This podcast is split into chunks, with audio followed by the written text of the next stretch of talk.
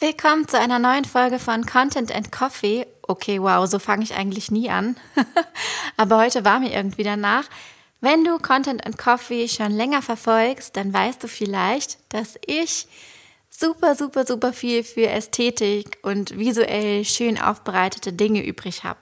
Und genau das ist wahrscheinlich auch der Grund, warum es mich schon vor ungefähr zehn Jahren auf die Plattform Instagram getrieben hat und ich bis hierhin dort hängen geblieben bin, wie man ganz offensichtlich merkt. Ich liebe es, wenn Dinge schön aussehen. Und doch liebe ich es fast noch mehr, wenn Ästhetik einer Funktion folgt. Das klingt jetzt ein bisschen komplex, aber genau darum soll es heute gehen. Und zwar habe ich mir dafür zum Content and Coffee Plausch Content Designerin Kati Ursinus eingeladen. Kathi und ich, wir kennen uns schon seit ungefähr zwei Jahren. Es kommt mir schon fast ein bisschen länger vor. Und in dieser Zeit haben wir uns beide sehr mit Instagram beschäftigt. Und während es mich dann doch eher in die Storytelling-Ecke verschlagen hat, hat es Kathi zum Thema Content Design mit der Plattform Canva gebracht. Dafür lebt sie, das liebt sie und das macht sie mit Leidenschaft und wirklich auch fachlich sehr, sehr gut. Und wir haben darüber gesprochen. Aber nicht nur darüber, sondern auch über die Selbstständigkeit im Allgemeinen, was man für ja, Höhen und Tiefen im Online-Business erlebt und wie sie es geschafft hat, mit nur 3 Mbit Upload-Geschwindigkeit ein eigenes Online-Imperium aufzubauen, könnte man schon fast sagen. Was auf jeden Fall super inspirierend ist. Bevor es aber jetzt losgeht mit diesem wunderbaren Gespräch, aus dem du hoffentlich ganz, ganz viel für dein Content-Design mitnehmen kannst, gibt es noch einen kleinen Hinweis. Und zwar, lange schon werde ich gefragt, wann ich denn endlich mein nächstes Online-Programm launche. Und jetzt ist es endlich bald soweit. Ich habe in den letzten Monaten, muss ich sagen, wirklich viel, viel beobachtet und mir ganz, ganz viel angeguckt. Und dabei ist mir eine Sache aufgefallen – es gibt da draußen wirklich, wirklich, wirklich super viel Content. Das ist Nummer eins. Und Nummer zwei ist, 90 Prozent davon sind absolut austauschbar. Und bei allem, was im Moment in der Welt passiert, habe ich mir gedacht, ich möchte, dass irgendwie Veränderung passiert. Ich wünsche mir, dass Frauen, die wirklich eine Botschaft haben, diese auch wirklich knackig und klar rüberbringen können. Ich spreche hier auch von der sogenannten Thought Leadership, also wirklich Gedanken, die neu sind, neue Ansätze, neue Perspektiven auf bestimmte Standpunkte teilen, als immer nur die wiederkehrenden drei Tipps für XY.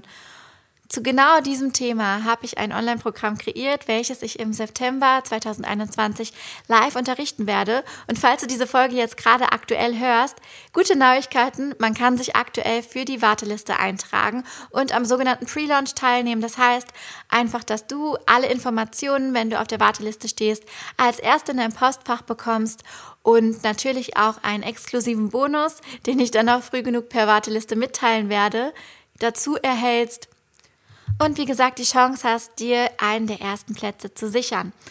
Ich freue mich wahnsinnig auf dieses Programm, weil ich seit langer Zeit mal wieder das Gefühl habe, dass das ein Thema ist, was gerade wirklich, wirklich gebraucht wird und was auch einzigartig ist, sodass es nicht an jeder Ecke einen Kurs zu diesem Thema gibt. Das Ganze wird live stattfinden in der ersten Runde, weil ich finde, dass dieses Thema auch energetisch ein Live-Format verdient hat und wir werden da wirklich mit einer tollen Gruppe gleichgesinnter Unternehmerinnen und Unternehmern, wo wir uns untereinander vernetzen, wirklich was Tolles auf die Beine stellen können.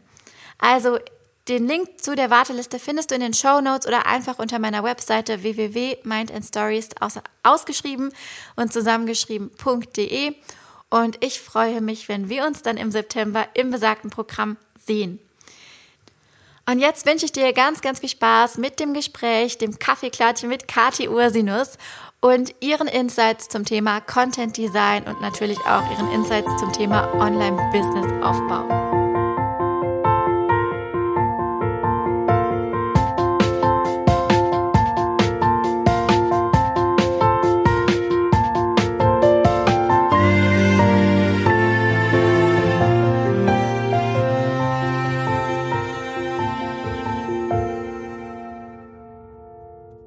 Hallo Kati, zu Beginn direkt fünf random Questions an dich. Wenn du nur einen Satz am Tag sagen könntest, welcher wäre es? das wäre der Satz, ich mache das jetzt einfach. Sehr Sehr gut. Was war das Beste, was du je gemacht hast? Meine Sachen zu packen und nach Spanien auszuwandern. Da habe ich mir gedacht, dass du das sagst. Deswegen musste die Frage sein. Wenn du verreist und wählen müsstest, was du nimmst, würdest du eher ein gutes Hotel wählen oder eine längere Reise? Ich würde, glaube ich, ein gutes Hotel nehmen, weil ich bin gar nicht so der lange Reisemensch und auch lieber gar nicht so weit weg. Und lieber dann gute Erholung und Genau, ja. zu Hause ist am schönsten. Das stimmt, ja, sehe ich auch so. Eine kurze Frage: Obst oder Gemüse? Obst. Und noch eine kurze: Eine Hose neu kaufen oder reparieren? Ich würde sie neu kaufen, weil ich absolut nicht nähen oder irgendetwas reparieren kann. Ich auch. Also da bin ich echt ganz schlecht drin. Ja, cool, Kathi, dass es geklappt hat, dass du im Podcast bist. Ich freue mich sehr. Magst du dich ganz kurz vorstellen? Klar, ich bin Kathi. Ähm, ich bin jetzt mittlerweile, ich muss mir überlegen, 32 jetzt auch schon. Wir beide haben uns mit 30 damals kennengelernt. Mhm. Ähm, ich lebe in Spanien. Wie mein bester Schritt in meinem Leben war, bin ich vor vier Jahren hierhin ausgewandert, bin selbstständig als Content Designerin und habe mir ein Online-Business aufgebaut und sitze auch gerade hier auf der wunderschönen Insel Fuerteventura mit meinem kleinen Hund Baileys, die mich seit zwei Jahren begleitet und freue mich heute mit dir ein bisschen über Thema Design und Perfektionismus und alles zu sprechen, da wir beide ja eine riesen Leidenschaft teilen, und zwar die Ästhetik. Ja, auf jeden Fall. Ich bin auch echt so ein ähm, ästhetisch geprägter Mensch. Also ich sehe auch immer direkt, ob das irgendwie stimmig aussieht und bin aber trotzdem eine, die den Perfektionismus sehr fallen gelassen hat. und äh, das bringt mich auch irgendwie schon zur ersten Frage. Du bist ja quasi Designexpertin, vor allem mit dem Programm Canva. Das ist ja so dein Steckenpferd. Und was ich ganz lustig finde, ist, dass wir uns ja schon vor zwei Jahren, sagst du, ne, ich kann es gar nicht mehr einschätzen zeitlich, aber es zwei Jahre kommt hin, kennengelernt haben. Und da war unser Fokus noch ziemlich gleich. Wir hatten beide so ganz übergeordnet das Thema Instagram. Und mittlerweile haben wir uns irgendwie in unsere eigenen Nischen rein entwickelt. Und da würde mich jetzt total interessieren, was hat dich denn zum Content Design konkret gebracht? Am Anfang meiner Selbstständigkeit, ich glaube, da, da warst du schon ein bisschen länger selbstständig, ähm, habe ich erstmal mit so einem allgemeinen Thema angefangen, weil ich gerne ja bei Instagram auch unterwegs war, mich darin auskannte und habe dann gemerkt, ähm, ne, für alle sagen in meiner Selbstständigkeit, man muss sich in eine Nische festsetzen und habe irgendwann wirklich überlegt, was mache ich, was das Thema Instagram angeht, am allerliebsten. Und äh, die Frage habe ich auch wirklich von jemandem gestellt bekommen. Das war lustigerweise auch in einem Podcast. Und dann habe ich selbstverständlich geantwortet, ach, ich könnte den ganzen Tag Designs mit Canva erstellen. Das finde ich das Schönste an Instagram, dass man da die dann teilen kann und dass man sie zeigen kann. Und so bin ich dann, ähm, bin jetzt zwei Jahre selbstständig. Nach dem ersten Jahr habe mich dann entschieden, okay, ich gehe mehr auf das Thema Instagram Design, weil mir wirklich dieses Designen von Feedposts, von aber auch Stories, Highlights, was man auch immer machen kann, mega viel Spaß macht. Mhm. Und ähm, dann über das Thema wirklich Instagram Design hat sich mein Business sehr schnell weiterentwickelt, äh, dass das Thema Design mehr im Fokus war, Thema Content Design und plötzlich war es nicht mehr nur Instagram, sondern plötzlich war es auch noch Online-Kurs Design ja. und plötzlich habe ich gemerkt, okay, die Welt des Content Designs ist total riesig. Content Design spielt sich in jedem Online-Produkt äh, in irgendeiner Form ab. Und so bin ich jetzt im zweiten Jahr, habe mich wirklich gesagt, okay, ich löse mich auch von dem Zusatz Instagram in dem Ganzen, weil das ist ein kleiner mhm. Kosmos. Wir haben ja auch immer gesagt, wie lange gibt es diese Plattform bloß noch? Mhm. Ich sage nur Clubhouse. Ähm, und habe deswegen dann gesagt, okay, ich gehe wirklich auf das Thema Content Design und womit erstelle ich das im Schwerpunkt mit Canva. Und so habe ich auch für mich eine schöne Nische gefunden, konnte wirklich dann am Ende auch mal für ein Thema wahrgenommen werden. Äh, das mhm. ist gerade am Anfang der Selbstständigkeit ja einfach unglaublich schwierig. Man weiß noch ja. gar nicht, wie man sich positionieren will. Und ähm, ja, arbeite jetzt super schön mit Canva auch zusammen, äh, weil ich jetzt endlich mal ein Thema hatte, für das ich auch wahrgenommen werden kann. Und bis heute muss ich sagen, Entspannung ist für mich, mit einem schönen Tee auf der Couch zu sitzen, abends Instagram-Designs äh, zu machen oder irgendwelche Designs mit Canva, ein Hörspiel dabei zu hören, ist für mich absolute Entspannung. Ja, das ist auch irgendwie so eine meditative Aufgabe. Aber ich glaube, dafür, damit es so meditativ werden kann, muss man auch sich gut auskennen und natürlich auch so ein bisschen Expertise schon mitbringt, zumindest so ein bisschen geübt sein, ne? was funktioniert, was sieht gut aus, damit es dann sich so in der schönen Sekunde einfach alles zusammenfügt. Ich glaube aber, ganz viel ist dahinter auch wirklich die Leidenschaft. Ja. Also auch so ein bisschen, jeder Mensch hat ja ein Talent. Ich, ich sehe das immer, ich kann meinen Kunden manchmal nicht, ich kann ihnen zwar sagen, was gut aussieht, also im Sinne von, diese Farben passen nicht zusammen und könnte denen das jetzt auch erklären, aber trotzdem ist es so, dass dieser Sinn für Ästhetik, der uns beide ja auch mhm. so stark verbindet, wir, wir sehen Stimmigkeiten. Ja. Ähm, ich wusste, ich habe Stimmigkeiten in Bildern gesehen, bevor ich wusste, dass es sie gibt und irgendeinen goldenen Schnitt. Ähm, und ich glaube, das ist einfach wie so ein Talent, was ich dann auch mal mhm. ne, mit meiner Leidenschaft, wie es so ist, ne, Leidenschaft, ähm, man übt und übt, weil man es einfach gerne macht und irgendwann wird man darin natürlich auch fachlich besser. Aber ich glaube, es ist schon etwas in einem drin ist, wo man sagt, ja. da, da finde ich meinen Ruhepunkt. Ja, das stimmt wohl. Und warum ist Content Design deiner Meinung nach so wichtig? Also warum ist es überhaupt wichtig, wie Dinge aussehen und wie wir das gestalten? Ich meine, wir könnten ja auch sagen, okay, wir machen jetzt einfach äh, Instagram-Postings mit Word, was zwar nicht funktioniert, aber halt irgendwie, schmeißen die einfach raus, ohne uns über das Design Gedanken zu machen. Na, gerade auf Instagram ist einfach eine, eine visuelle Plattform, so wir kommen von den Fotos und das Gleiche, wir Menschen mögen Ästhetik. Also wenn Dinge schön aussehen, verbinden wir sie auch gleichzeitig mit einer Hochwertigkeit. Aber Content Design ist nicht nur Optik. Es ist nicht nur ein hübsches Mäntelchen, was man über einen Inhalt legt, wo man sagt, man hat jetzt ein Zitat und das wird jetzt einfach nur schön verpackt oder man mhm. hat ein E-Book und macht dann nur ein hübsches Mäntelchen drumherum, sondern im Content Design fragt man nicht nur, was sieht gut aus, so, damit das irgendwie schön aussieht, sondern es hat auch eine funktionelle Aufgabe. Also was, was passt zum Inhalt? Wie kann ich den Inhalt optimal zum Beispiel verpacken, damit er auch vom Konsumenten, vom Leser, wie so ein E-Book zum Beispiel, optimal aufgenommen werden kann. Und da spielen natürlich auch Richtlinien, gerade wie bei Instagram, ähm, einfach von, der, von dem Kanal selber hat man Richtlinien, an die man sich im Design halten muss. Und dann aber auf der anderen Seite auch zu sagen, das Content Design wertet zum einen dein Content überhaupt auf, so er wird mhm. richtig sichtbar. Und bei allen Lernprodukten, Online-Kursen zum Beispiel, ist er wichtig zum Wissenstransfer. Also ja. jeder, glaube ich, der früher ein Reklamheft aufgemacht hat, mit dem wenigsten Content Design geführt überhaupt in diesem Buch, auch noch dünne Blätter, wenn man sie gelesen hat. Ähm, das haben wir nicht gerne aufgemacht. Aber was haben wir gerne aufgemacht? Die Königserläuterung.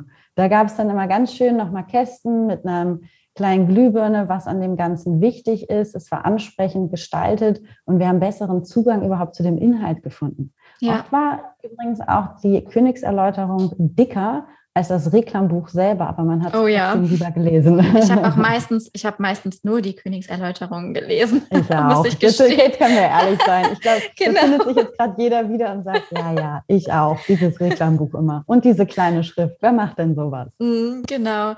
Ja, aber das finde ich ganz interessant, was du sagst, weil das habe ich, glaube ich, auch schon in gefühlt 800 Podcast-Folgen, so viele gibt es zwar noch nicht, aber in wirklich vielen gesagt.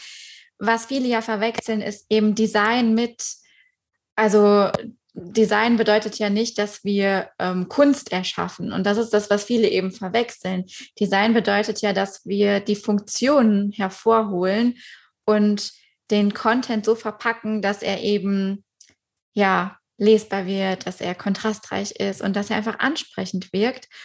Und ich sehe deshalb bei ganz vielen immer, wenn sie äh, über Design nachdenken, so diesen Schockmoment, oh Gott, ich bin doch überhaupt nicht kreativ oder ich bin doch überhaupt gar kein Künstler, ich bin kein Designer.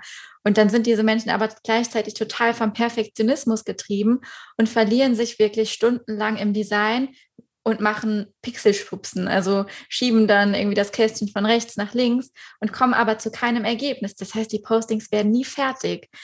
Wie stehst du denn zum Thema Perfektionismus im Design? Oh, ich bin ich bin, glaube ich, zum Teil sehr perfektionistisch, aber ich versuche nicht die Perfektion zu erreichen, sondern ich versuche die Stimmigkeit zu erreichen. Mhm. Und die Stimmigkeit, für mich geht es in der Ästhetik auch etwas, also gerade Designer versuchen ja nicht, also versuchen Dinge zusammenzubringen, die für ihr inneres Auge zusammengehören. Mhm. So, das heißt, ähm, ich schiebe natürlich eine Linie manchmal auf dem Blatt äh, hin und her, aber wenn es diesen Platz hat, wo es hingehört, wo es die ganze Zeit schon hingehörte, dann habe ich in mir drin wie so eine Stimmigkeit, wie ein gutes ja, Gefühl. So eine und, Befriedigung.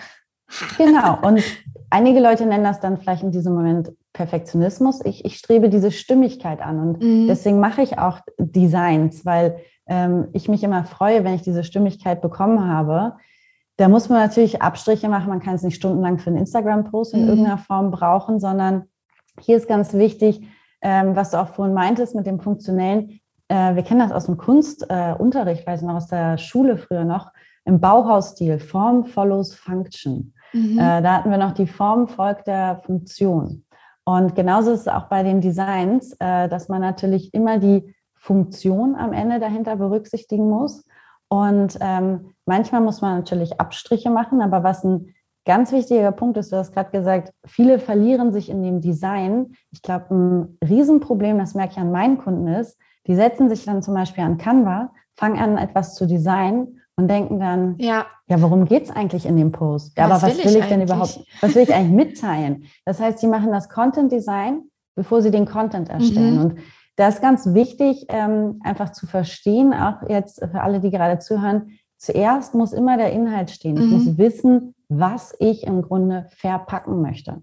Und genau. äh, sich darüber erstmal Gedanken zu machen. Geht es hier um ein Zitat, wenn wir jetzt auf Instagram reden? Geht es um drei Tipps? Geht es um eine persönliche Geschichte, die du eigentlich erzählen möchtest? Was ist der Inhalt? Und dann das Content Design wird im Grunde nach diesen Kriterien auch entschieden, dass man sagt wirklich, für diesen Content, was ist die optimale Verpackung? Die ist für jeden Content individuell mhm. und sie muss halt immer diese Funktionalität unterstreichen. Das heißt, ja.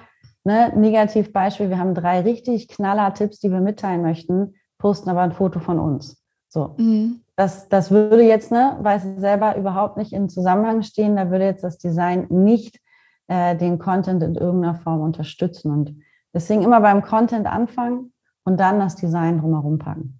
Genau, das ist auch zum Beispiel ein Fehler, den ich selber lange gemacht habe. Einfach weil ich dachte, ich muss mit dem Design anfangen, weil ich das ja so gerne mache. Und dann ist aber wirklich das Problem, dass man an den Punkt kommt, man hat Canva geöffnet, man fängt vielleicht auch an, hat vielleicht auch eine Idee für eine Überschrift, aber dann hört es halt schon auf. Und dann gibt man irgendwann total frustriert auf, weil man nicht zu Potte kommt und weil man sich dann eben in diesen Kleinigkeiten verliert ohne an das große Ganze zu denken. Und deswegen gebe ich auch immer den Tipp, fangt mit dem Inhalt an und auch gerade bei diesen Karussell-Postings, das mal kurz runter zu skripten, was man eigentlich sagen will, das hilft so krass in dem Designprozess. Ne? Dann ist man einfach viel schneller und effekt, effekt, äh, effizienter. Schwieriges ja, so Wort manchmal.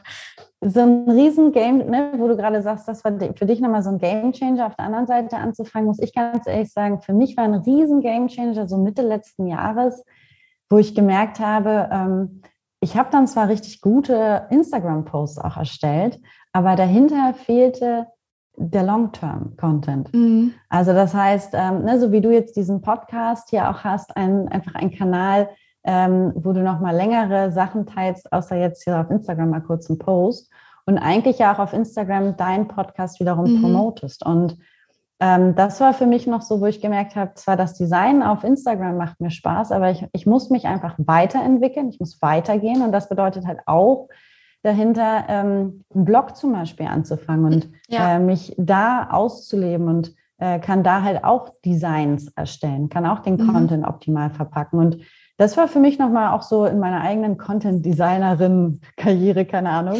ähm, noch so der nächste Schritt, wo ich gesagt habe, das halt nicht nur auf eine Plattform zu machen, sondern ganz wichtig halt, ne, ich habe viel Zeit mit Instagram-Post-Design verbracht, aber ja. momentan ist eher Prio als erstes alles für meinen Blog zu machen und danach wird das auf Instagram runtergeklustert im Grunde. Und da muss man dann halt auch Thema Perfektionismus, da muss man Perfektionismus manchmal ein bisschen über Bord werfen und sagen, okay, das ist jetzt Businessaufbau. Äh, da braucht man die, die Sichtbarkeit in der Reichweite, verschiedene Kanäle. Und das war für mich ein Gamechanger zu sagen, ich mache jetzt auch einen Blog. Definitiv. Dadurch hatte ich auch neue Inhalte für Instagram, weil plötzlich ja. wusste ich, ich muss meinen Blog promoten. Ja, was ich auch ganz oft sehe, ist so diese, viele kommen wahrscheinlich auch zu dir mit so diesem Mindset, ich will auf Instagram was posten. Ja, was denn? Ja, ich will einen schönen Feed. Und dann ist das Ziel, halt eben einen schönen Feed zu erstellen, aber gar nicht was zu sagen oder was mitzuteilen. Und ich glaube, das kann man vielleicht eine Zeit lang durchziehen, aber das sind dann auch oft die Leute, die sich wundern, warum sie nicht wachsen oder ab einem bestimmten Punkt nicht mehr wachsen, weil es einfach ja, äh, ein Feed kann super, super, super schön sein und ich sehe das ganz oft dann auch mit den Übergängen und Puzzle-Feeds. Ne? Das sieht natürlich richtig cool aus. Ich gucke mir das auch gern an. Aber wenn ich dann drüber nachdenke, okay, was habe ich jetzt mitgenommen, außer, hey, das sieht cool aus, nichts, dann klicke ich auch nicht auf Folgen, weil es mich natürlich nicht langfristig beliefert. Ne? Und das ist, glaube ich, auch so ein Ding, ähm, wo man irgendwann in seinem Businessaufbau hinkommt, dass man halt wirklich den Inhalt auch ins Zentrum seiner selbst stellt und nicht den schönen Instagram-Feed an oberste Priorität. Letztendlich ist es auch das genau, was Content Design macht. Es, es stellt den Content ins Rampenlicht und mhm. verpackt ihn optimal. Und äh, ich, ich, ich kenne diese Leute auch. Ich habe die auch manchmal als Kunden, wo es dann einfach thematisch eigentlich um nichts geht. Ähm, und viele dann irgendwie irgendwann auf Instagram-Tipps umwandern, weil sie denken, okay, ja. das läuft immer. äh, das mache ich jetzt einmal. Und die wollen vor allem auch einfach, dass viele Leute diesen Post liken. So, die, die, mhm. wollen, die wollen, dass der am besten viral geht und fragen, warum der jetzt nicht viral geht. Und äh, das ist, glaube ich, auch so dieses Thema, du machst ja selber auch den Bereich Storytelling. Ja. Ähm, wir teilen mehr auf unserem Account als schöne Feed-Posts. So, wir teilen unsere, unsere Story. Ich nehme die Menschen mit, was ich erlebe, was ich mache. Ich bin mehr auch als Canva-Designs erstellen. Ähm, ne, ich bin ausgewandert, ich habe mein eigenes Business aufgebaut, ne, im Online-Bereich selbstständig und so weiter. Ich habe ich hab mich als Geschichte, als Persönlichkeit dahinter und ähm, sehe die Welt aus meinen Augen und das ist das, was ich dahinter teile, wie ich, wie ich dazu stehe und was ich darüber denke. Und ähm, ich glaube, diesen Schritt, der fehlt vielen auf Instagram einfach unglaublich mhm. schwer, weil sie dann einfach nur bei anderen das sehen. Äh, die sehen dann, oh, okay, schöner Feed, ähm, macht mal ein, zwei Stories und hat ja irgendwie 20.000 Reichweite. Das, das könnte ich ja auch. Ich fange einfach mal nur mit dem schönen Feed an. Und ganz ehrlich, die Posts sind weniger Arbeit, als die ganze Zeit Stories zu machen und präsent zu sein und Nachrichten zu beantworten. Ja. Also das wird oft unterschätzt, ähm, was da eigentlich noch hintersteckt. Auf jeden Fall. Das ist, man sieht halt immer nur so den Eisberg, ne? also die Spitze vom Eisberg so rum und was eigentlich alles dazu gehört, alleine schon einen erfolgreichen Instagram-Account aufzubauen mit echten Followern und einer echten Community. Und wenn es nur 1000 Follower sind, das ist halt einfach schon richtig viel Arbeit. Und ich habe auch früher immer gesagt, so die ersten 1000 Follower, die muss man eigentlich so behandeln wie kleine Küken. Ne? Das sind so, das ist so die Ur-Community. Und wenn es halt da dann schon äh, fehlt ne, an verschiedenen Bereichen, sei es jetzt an der Ästhetik oder aber am Inhalt, dann kann das schon auch nicht gut funktionieren. Ähm, ich hatte eben noch ein Thema, was du angesprochen hast. Was war das denn jetzt noch? Komme ich bestimmt gleich nochmal drauf. Wie schaffst du das denn? Also ich glaube, bei dir ist es relativ einfach, aber manche sind ja nicht so Design-Fans, wie es wir beides jetzt sind. Ne? Also es gibt ja ganz, ganz viele unterschiedliche Persönlichkeiten und manche sind vielleicht eher diejenigen, die ähm, einfach gerne sprechen, die tolle Stories machen, aber die mit dem ganzen Designkram nicht so viel am Hut haben. Wie vermittelst du denn deinen Kunden oder wie bringst du es denen bei, mehr Freude am Design zu haben und da vielleicht auch so eine Mini-Leidenschaft zu entwickeln,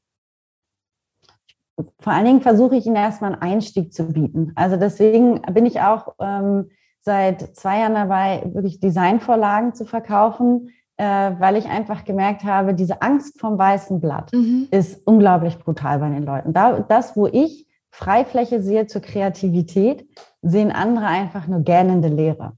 Mhm. Und äh, ich musste auch erstmal für mich so im Kopf verstehen, dass ich das, was ich gerne mache und das, was ich kann, das kann ich nicht jemand mal kurz im 60-Minuten-Coaching beibringen. Ja. Und dann kann er das auch. Ähm, sondern der erste Schritt ist wirklich zu sagen, sich die Möglichkeit zu holen, nicht vom weißen Blatt anzufangen. Es gibt bei Canva Vorlagen, ich verkaufe Vorlagen, damit man eine Idee hat, wie könnte eine Seite zum Beispiel überhaupt aufgebaut sein. Und ich finde gerade jemand, der mehr in dem Schreiben zu Hause ist und lieber in Texten sich auffällt, ähm, soll lieber mit einfachen Karussellposts zum Beispiel arbeiten, mit, mit mehr Text. Also ich kenne einige mhm. Accounts, die das total ja. gut machen, die einfach ganz viel mit Texten arbeiten, weil sie darin zu Hause sind. Ähm, oder dann halt auch kleine, kleine Videos erstellen, äh, mhm. was eher, eher mehr ihr Content ist, weil sie einfach gerne zum Beispiel in die Kamera sprechen, gehen dann vielleicht mehr auf IGTVs, die sie auch wiederum im Feed abspeichern können. Und da glaube ich, geht es gar nicht darum, dass ich jemandem anderen exakt das beibringe, sondern dass ich den Einstieg ermögliche. Und viele haben einfach dadurch, dass sie mit Canva einfach mal angefangen haben und ich ja auch Trainings gebe, wie Canva funktioniert, dass viele gemerkt haben, okay, ist gar nicht so kompliziert, wie ich dachte. Mhm und ähm, dann häufig auch einfach dabei bleiben. Also ich mhm. rate jedem mit einfach irgendwie Vorlagen anzufangen, damit sie im Zweifel erstmal einen Einstieg bekommen. Aber im nächsten Schritt auch hingehen und sagen, okay, jetzt weiß ich ein bisschen, wie es funktioniert und sich dann gegebenenfalls, wer es halt möchte, individuell auslegt. Ja, ja, das ist eine gute, ähm, eine gute Herangehensweise, weil Learning by Doing ist es quasi, ne? Also man startet erstmal, indem man kleine Sachen in der Vorlage austauscht und einfach mal versteht, wie funktioniert das Ganze hier und dann eben weitergeht, das adaptiert auf den eigenen Content, dann noch weitergeht, vielleicht eigene Vorlagen ähm, erstellt. Und das erinnert mich so an die Art und Weise, wie ich zum Beispiel Handlettering gelernt habe. Da habe mhm. ich auch angefangen, bin auf Pinterest gegangen und habe mir ähm, schöne Quotes ausgedruckt und habe die kopiert also ich habe die dann natürlich nicht veröffentlicht, aber ich hatte zu Hause so ein Buch und habe die einfach abgemalt. Erstmal wirklich abgepaust, um einfach zu verstehen, wie funktioniert das hier? Wann muss der Strich dick sein? Wann muss der dünn sein? Wo kann man vielleicht noch kleine Elemente einbauen? Und der nächste Schritt war dann eben zu sagen, hey, ich kopiere das jetzt nicht mehr pauspapiermäßig, sondern ich lege mir das als Vorlage nebendran und mal das dann so frei Hand ab bis dann hin zum Entwickeln von eigenen Handletterings. Ne? Also es ist genau der gleiche Prozess und ich glaube, fast in allen Bereichen durchleben wir diesen Prozess. Man kopiert halt erstmal, auch wenn Kopieren natürlich immer so negativ konnotiert ist, ne? Ähm, aber kopieren kann man ja auch für sich selber, um Dinge zu üben. Und gehen dann halt her und werden unsere eigenen Designer, werden unsere eigenen oder entwickeln auch eigene Gedanken. Und das ist das, was nicht, ich eben auch sagen wollte. Ja. Und, nee, und nicht jeder muss daran Spaß haben. Ja, das also stimmt. Nicht, nicht jeder muss jetzt daran Spaß haben. Ich kenne auch viele, die manchmal sourcen sie das auch aus. Also ja. die geben dann vielleicht noch den Inhalt und äh, eine Assistentin oder ähnliches macht die Designs. Ähm, nicht jeder muss in allem gut sein. Ich schreibe ungern Texte und hole mir da auch immer Unterstützung, weil mir das schwierig fällt, die Bilder oder die Fetzen, die ich manchmal im Kopf habe, dann in einen richtigen deutschen Text, sage ich mal, zu verfassen. Das ist meine Schwierigkeit. Ich kann mich besser in Bildern ausdrücken. Und ähm, ich glaube, es geht manchmal auch darum, die Stärken zu stärken, um, anstatt immer nur seine Schwächen zu stärken und zu denken, mhm. man muss der mega Allrounder sein, wenn man selbstständig ja. ist. Klar muss man alles ein bisschen können, so dass man nicht völlig aufgeschmissen ist, aber man darf sich auch, du hast auch eine Assistentin, man darf ja. sich jemanden reinholen, der einen bei dem Bereich unterstützt, wo ich einfach länger brauche und deswegen Zeit spare. Das ist ganz einfach smart, auch ein ja. Stück weit. Und da kann man auch ruhig mutig sein im Online-Business und das frühzeitig angehen, ne? weil das verschafft einem halt Freiraum, die Dinge zu machen, die einen dann auch wirklich weiterbringen. Das ist auch ein Learning, habe ich auch sehr spät gelernt, weil ich auch immer dachte, ich muss alles selber machen, sonst ist es nicht richtig. Ja, und da muss man zum Beispiel den Perfektionismus dann mal beiseite mhm. legen, weil eine Assistentin macht ganz, ganz viel toll, aber sie macht natürlich, sie ist nicht ich. Mhm. Und manchmal muss ich dann sagen, okay, ähm, das ist jetzt zwar nicht perfekt, wie ich es gemacht hätte, aber es ist okay, es ist erledigt. So, und ja. manchmal geht es auch darum, dass es erledigt ist. Und es ist eben die Art und eine andere Art und Weise, das Ganze zu erledigen. Ne? Das ist nicht immer so einfach, aber sehe ich auch so. Mir ist eben noch eingefallen, so dieses Thema, weil wir da eben kurz drüber gesprochen hatten, ähm, drei Tipps für oder diese ganzen berühmt-berüchtigten Instagram-Formate, die man halt häufig sieht, dass die einfach natürlich super austauschbar sind. Und weil wir eben über diese Story gesprochen hatten, ähm, dass erst indem man zu drei Tipps die Zutat, die eigene Geschichte hinzufügt, die eben nicht mehr austauschbar werden. Weil ganz oft sehe ich dann auch diese, diese Tippleichen, wo einfach jemand äh, irgendwie drei Tipps aufgeschrieben hat, die er vielleicht gegoogelt hat, die könnte ich halt auch selber googeln. Ne? Und das machst du ja auch in deinen Postings. Da sind ja nie nur die drei Tipps, sondern es ist immer noch ein Beispiel mit drin oder irgendwie noch deine Geschichte, wie du da hingekommen bist und immer auch eine Interaktionsbrücke zur Community. Also das ist, ähm, glaube ich, ganz, ganz wichtig und das kann man, glaube ich, auf deinem Account auch sehr, sehr gut sich anschauen, wie das gut funktionieren kann. Danke, das nehme ich als Kompliment aber gerne auf. Ich glaube, es ist halt einfach, wo wir wieder beim Thema Einstieg sind, ich rate trotzdem jedem Anfänger, wenn er noch nicht weiß, wie er seine Geschichte zuerst vielleicht rüberbringt, fangt dann erstmal mit diesen drei Tipps an. Ja. Und es ist auch okay, wenn die gegoogelt sind. So, ähm, ich ich mache das jetzt seit zwei Jahren, deswegen darf sich jemand, der anfängt, sich nicht vielleicht an, mit mir vergleichen, mhm. sondern darf sich gerne an mir orientieren, wie ich Dinge mache. Aber wer ganz am Anfang von meinem Feed mal zurückscrollt, das waren die drei gegoogelten Tipps. Bei so, mir auch. Da, da, wusste ich noch nicht, wie ich irgendwie meine Geschichte verpacke. Äh, weil die Geschichte schreibt sich ja auch mit jedem Moment neu. Mhm. Äh, ne? Du bist Mama geworden, äh, hat dich nochmal verändert, hast eine ganz andere Geschichte jetzt auch nochmal, Sicht auf die Dinge. Bei mir ist durch meine, durch meine Auswanderung und die Selbstständigkeit und dass man darin wachsen muss, ähm, einfach nochmal eine andere Sicht auf, auf die Dinge gekommen. Ich traue mich mehr, auch meine Geschichte zum Teil zu erzählen. Und mhm. ich finde, dieses Selbstvertrauen darf man sich auch nicht einfach erzwingen zu sagen, okay, du musst das jetzt machen. Richtig. Sondern das, das kommt auch natürlich. Wir beide wagen uns auch jeden Tag ein bisschen aus der Komfortzone so manchmal raus und zeigen uns vielleicht auch, wenn wir gerade nicht hundertprozentig äh, das Gefühl hätten, okay, kann ich das, kann ich das nicht. Aber ich erzähle es jetzt einfach und sind mutig. Und ich glaube, so das, damit hat es auch einfach zu tun auf Instagram. Ja. Es gibt nicht den schnellen Erfolg, sondern das Schöne ist, ähm, wenn ich in so einem Feed zurückscrolle, ich sehe die Entwicklung von ja. den Menschen. Und viele Learnings muss man da tatsächlich auch einfach selber machen. Die kann man auch in keinem Online-Kurs der Welt lernen. Man kann sich zwar Hilfe holen und erfahren, wie andere das gemacht haben oder wie es vielleicht ein bisschen schneller geht, aber nicht, wie es von heute auf morgen klappt. Und das ist, glaube ich, auch so eine, so eine Truth Bomb, die man mal so platzen lassen kann. Kein Online-Kurs kann einem beibringen, von heute auf morgen sichtbar zu werden. Das geht einfach nicht, würde ich sagen. Ja, das unterschreibe ich so. Sehr gut. ähm, ich würde gerne noch so ein bisschen Richtung Canva blicken, weil du bist ja Canva Ambassador, sagt man, glaube ich, oder Canva Creator. Und bist irgendwann vom generellen Content Design auch wirklich auf den Fokus Content Design mit Canva gegangen. Was ist das Geniale an Canva und wem empfiehlst du Canva beziehungsweise wem nicht? Also ich empfehle Canva niemanden, der Design studiert hat, weil der wird äh, wahrscheinlich sagen, da gibt es nicht genug Möglichkeiten für ihn. Ähm, aber jedem, der damit einfach startet. Ich finde an Canva toll, dass es als Tool unglaublich einfach ist. Ich habe sogar ein Kind als Kundin. Die hat mein Canva-Training gemacht, ein kleines Kind. Äh, ganz süß, ich habe eine Instagram-Story geteilt. Die Mama hat den Kurs gekauft, die Tochter hat mitgemacht und hat dann was für die Schule da mit Canva designt. Ähm, das zeigt, wie kinderleicht es ist. Also ich finde, mhm. es ist ein sehr intuitives Programm. Und was ich auch super fair finde, ich habe dieses erste halbe Jahr, ähm, habe ich auch Canva nur die Basic-Version, die kostenlos ist, genutzt. Mhm. Ich brauchte noch nicht mehr. Jetzt nutze ich es einfach für mehr Plattformen und will mehr Features auch nutzen.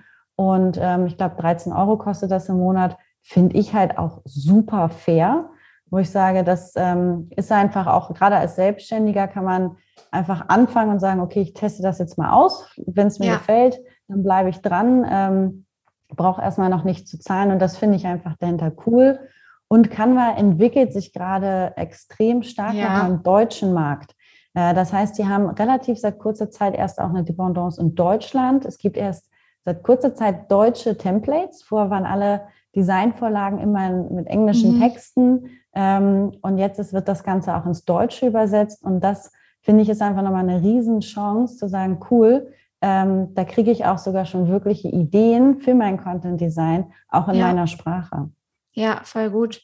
Und Canva ist ja nicht nur plattformübergreifend total gut. Also man hat ja wirklich für alles da Vorlagen oder allein schon dieser, diese Funktion, ich entscheide mich, für welche Plattform ich das Design möchte und habe dann direkt die richtigen Größenverhältnisse eingestellt. Das erleichtert einem so viel Zeit. Das sind bei anderen Programmen ja nochmal extra Steps, die man immer wieder gehen muss. Ne? ähm, aber natürlich auch für alle Bereiche anzuwenden. Also wie du jetzt gerade eben gesagt hast, Schule. Ich habe hier meine Nachbarn, die haben ein Gasthaus, den habe ich mal ganz kurz gesagt, hier, guck doch mal in Canva. Jetzt machen die ihre Speisekarten damit, was vorher halt auch nur in Word gemacht wurde. Einfach in diesen verschiedenen Bereichen so eine kleine Prise Design mit einzufügen und das halt super easy fasziniert mich halt so an Canva. Und schön mit der Speisekarte, da zeigt ja nochmal Ästhetik verkauft. Also ich mhm. meine, wenn wir in ein Restaurant kommen und wir hätten jetzt hier so eine Word ausgedruckte äh, Speisekarte oder einfach ein bisschen nett gestaltet, ähm, macht das Ganze schon viel, viel hochwertiger. Und ähm, das ist, glaube ich, auch nochmal ganz, ganz wichtig, einfach für dieses Verständnis dahinter. Es ist keine hübsche Verpackung in dem eigentlichen Sinne, sondern mhm. es ist wirklich, es bringt das, was man vermitteln möchte, einfach nochmal optimal zur Geltung. Ja, total. Ich habe persönlich auf Canva gewechselt, obwohl ich auch Adobe und all das auf dem Computer habe. Ne, mein Freund ist ja Designer und das heißt, wir kommen da auch manchmal so in Konflikt.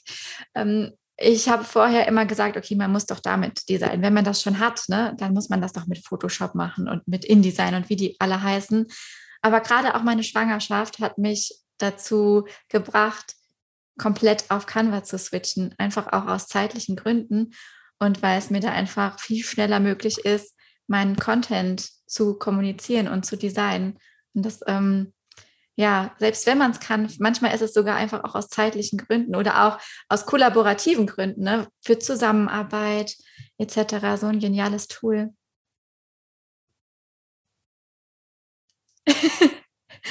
Kathi nickt. ja, dem habe ich nichts mehr hinzuzufügen. Ich, ich finde es auch super. Also ich äh, Klar, viele Designer sagen dann, äh, wer was mit Canva macht, ist kein Designer und äh, da designt man ja gar nicht richtig. Mhm. Äh, man stellt ja nur Dinge zusammen und das ist ja nur etwas für Anfänger. Äh, jeder darf im Leben über alles seine eigene Meinung haben. Völlig ja. in Ordnung. Ähm, aber es ist trotzdem und bleibt ein super Tool. Werde ich ja. auch. Ich würde ganz gerne noch auf ein ganz anderes Thema, so ein bisschen persönlicher ähm, ähm, werden, weil sicher fragen sich viele so, wie macht Kathi das alles?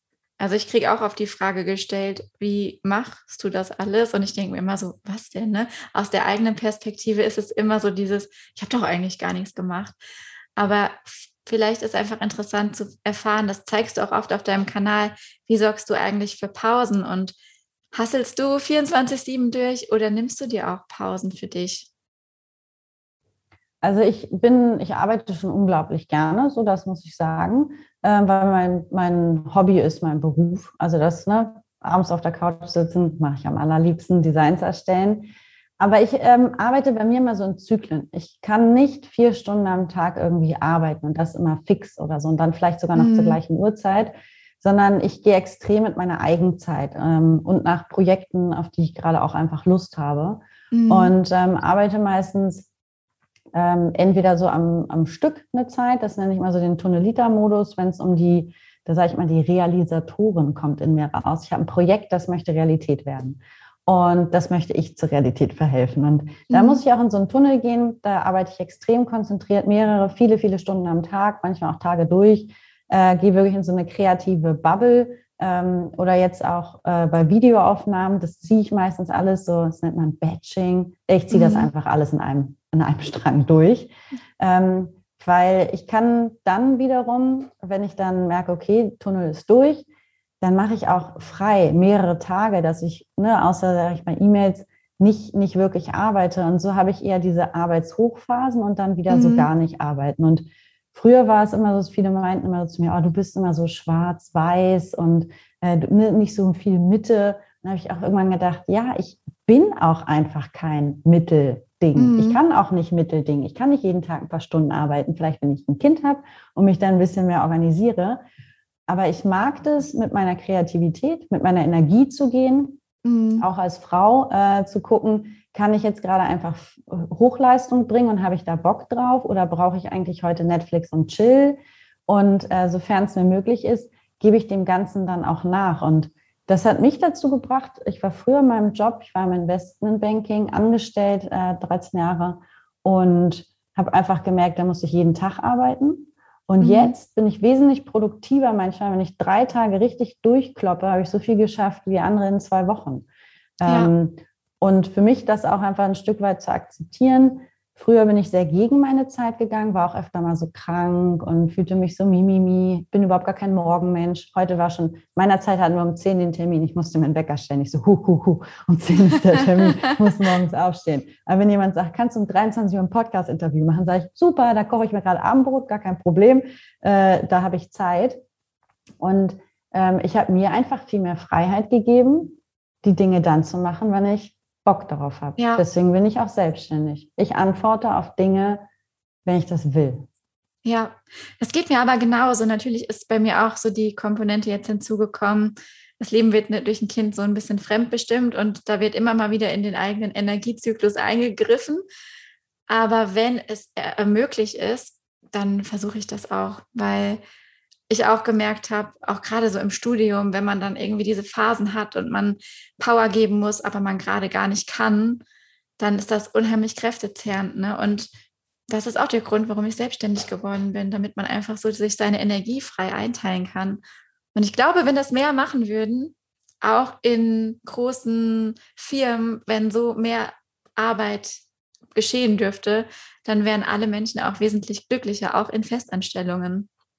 Ich glaube, was man bei einer Selbstständigkeit schnell vergisst, ist, dass man alles zwar selber machen muss und organisieren muss und tralala, mhm. aber man kann alles selber entscheiden. Das bedeutet auch eine Entscheidung zu fällen. Ich arbeite heute nicht. Oder ich will mhm. jetzt einfach noch drei Stunden länger im Bett liegen, weil vielleicht gibt mir das, diese zweite Runde Schlaf, genau diese Energie, die ich brauche, um den Tag dann irgendwie gut durchzupowern. Mhm. Und ähm, dieses sich selber die Zeit zu geben oder sich selber zu sagen, das gönne ich mir jetzt. Ich nenne nämlich immer, ja. meine beiden äh, Konträre sind Tunnelita für hart arbeiten und Gönjamin für, ich mache das jetzt mal einfach so, wie ich das will.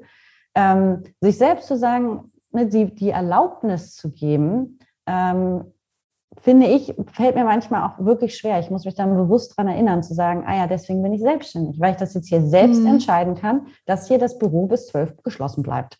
Ähm, und das, glaube ich, fällt vielen schwer, weil sie dann sehen, gehen bei Instagram online, sehen um 9 Uhr, vier Leute haben schon Stories hochgeladen, man selber hat hier noch nichts geliefert, hat ja auch schon wieder keinen Post für heute vorbereitet, fühlt sich eigentlich schon schlecht und unter Druck, äh, jetzt unbedingt etwas abliefern zu müssen und ist energetisch eigentlich gerade ganz woanders. Ja. Und das ist so ein bisschen Thema Selbstfürsorge, wo man einfach auf sich achten muss, dass man in der Selbstständigkeit sich dann nicht völlig verheizt. Ja, Deswegen sage ich zum Beispiel immer oder setze das Prinzip, Prinzip um, erst kreieren, dann konsumieren, dass ich selber nicht gucke, bevor ich nicht selber was gemacht habe, weil dann genau dieser Effekt eintritt. Ne? Man wird demotiviert, auch wenn man eine selbstbewusste Person ist und vielleicht geht dir das genauso. Ich weiß, wofür ich stehe und ich bin selbstbewusst und ich vergleiche mich nicht mehr viel, aber immer doch noch mal wieder. Ne? Und wenn ich dann Instagram öffne und ich habe dann vielleicht für heute nichts vorbereitet und sehe alle hasseln, arbeiten, machen, tun, dann habe ich schon keinen Bock mehr. Und deswegen mache ich das andersrum. Erst wenn ich was selber was gemacht habe, gucke ich auch. Und wenn man sich so ein bisschen dran hält, dann gibt einem das auch ein bisschen Seelenfrieden. Ja, das ist die Selbstdisziplin, wo man dann sagt, okay, die zweite Tafel Schokolade ist zu viel.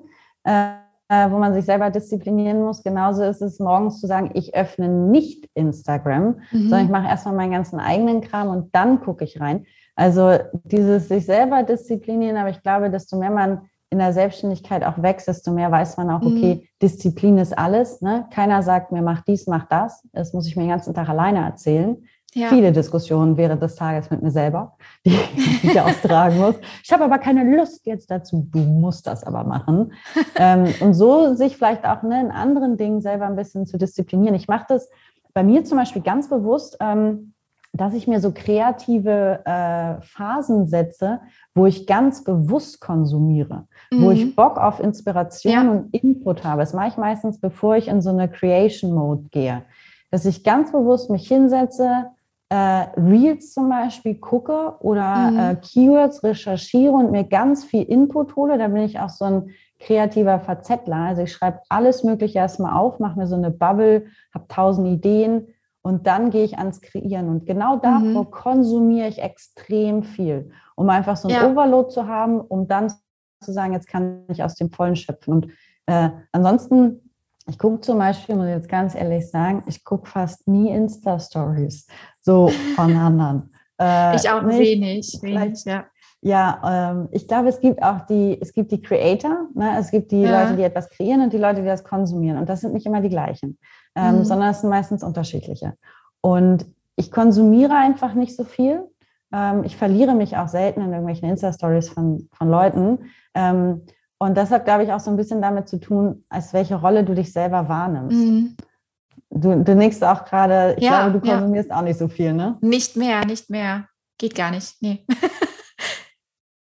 Weil es halt genau, äh, auch bei mir hat es tatsächlich diesen Effekt, dass ich dann denke, wenn ich dann, es gibt diese Momente, wo ich mich verliere und dass ich dann denke, boah, nee, jetzt haben alle schon wieder, jetzt braucht die Welt mich nicht auch noch. Ne? Das ist dann so eine Gedankenspirale, die dann kommt.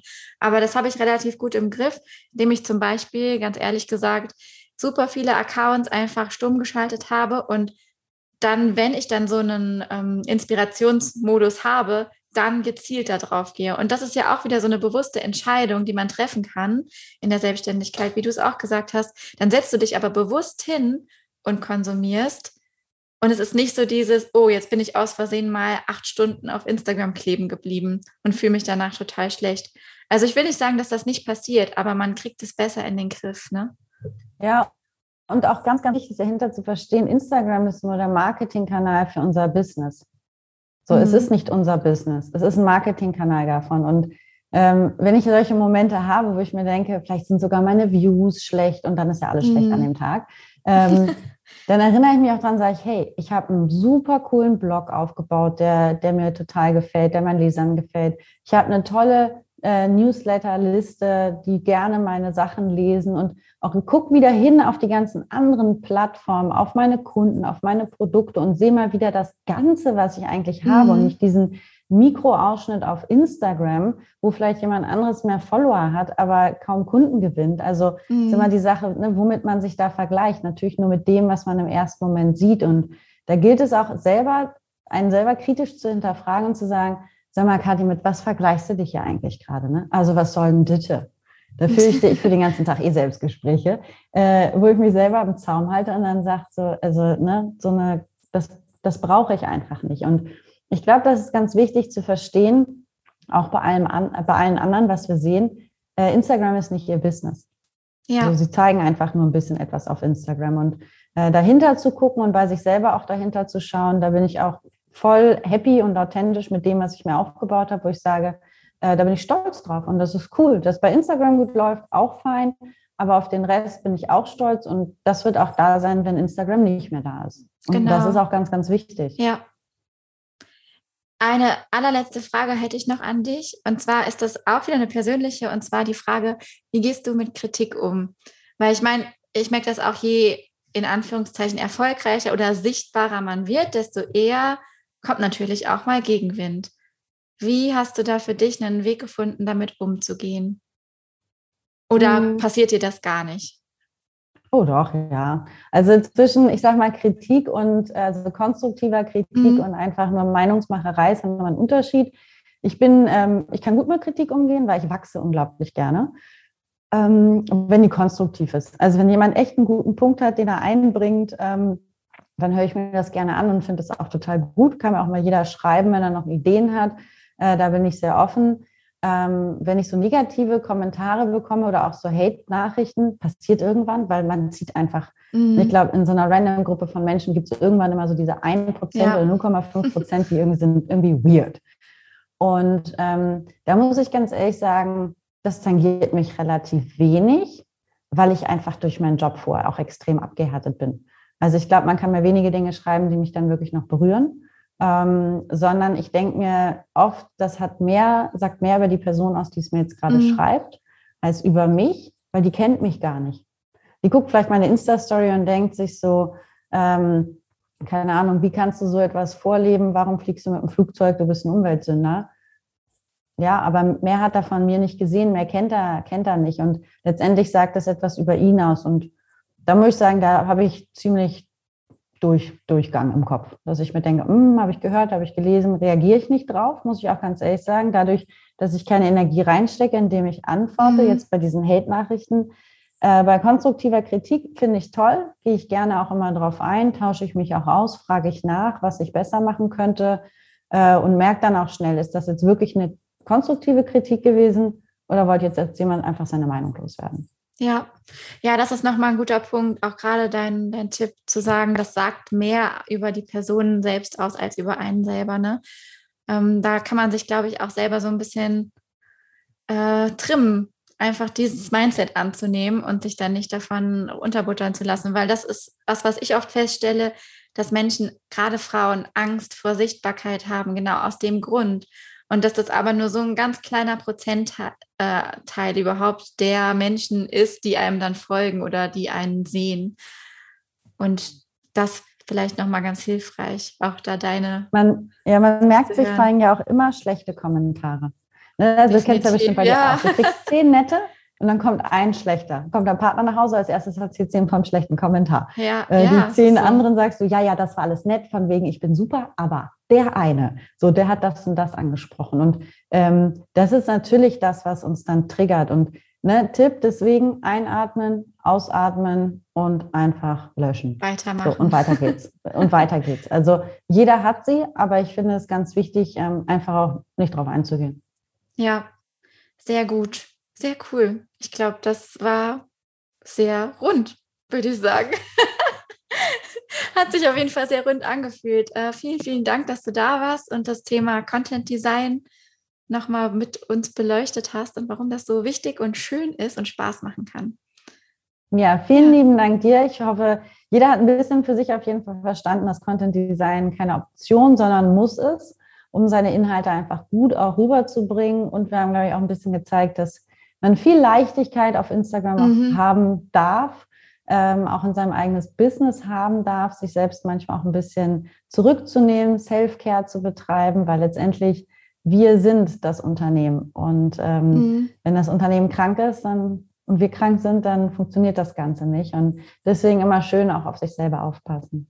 Genau. Wo kann man dich finden? Was ist deine liebste Adresse? Also am besten am Fuerteventura vorbeikommen, hier Urlaub machen und schön am Lagerfeuer mit mir am Strand sitzen. Ähm, ansonsten darf man natürlich auch gerne auf äh, Instagram vorbeischauen unter Kati Ursinus oder meiner Website heißt genauso. Ähm, einfach mal vorbeischauen. Einen Blog habe ich da. Ähm, ich habe auch gerade cool für jeden, der so mit dem Content Design Thema einsteigen will, mal als Freebie, äh, dass man mal ausprobiert, wie funktioniert das eigentlich? Kann man sich einfach mal so vier Vorlagen holen äh, wer davon noch gar nichts gehört hat, lernt das Tool Canva halt auch direkt mal kennen. Ähm, da will ich einfach jedem easy Einstieg ermöglichen, dass man sich ganz bewusst entscheiden kann, ist das was für mich, ist das vielleicht nichts für mich. Also einfach mal ausprobieren. Verlinke ich super gerne in den Show Notes. Super, Kathi, vielen, vielen Dank dir und noch einen schönen Tag auf Fuerteventura. Ich kann das fast gar nicht aussprechen. Dankeschön.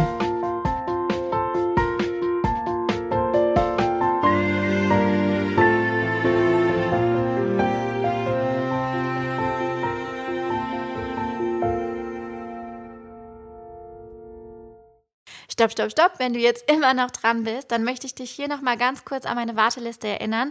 Kann natürlich sein, dass du das über die Folge vergessen hast. Ich habe am Anfang davon erzählt. Also guck jetzt mal schnell in die Show Notes und trag dich unbedingt ein und wir sehen uns dann im September.